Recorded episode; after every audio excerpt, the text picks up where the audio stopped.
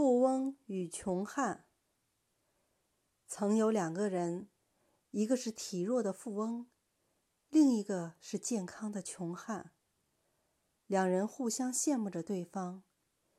一位闻名世界的外科医生发现了人脑交换方法，富翁赶紧提出与穷汉交换脑袋，代价则是自己全部的财产。手术成功了。穷汉成为富翁，富翁变成了穷汉。但不久，成为穷汉的富翁，由于有了强健的体魄，又有着成功的意识，渐渐积累起了财富。可同时，他总是担忧着自己的健康，一点轻微不舒服便大惊小怪。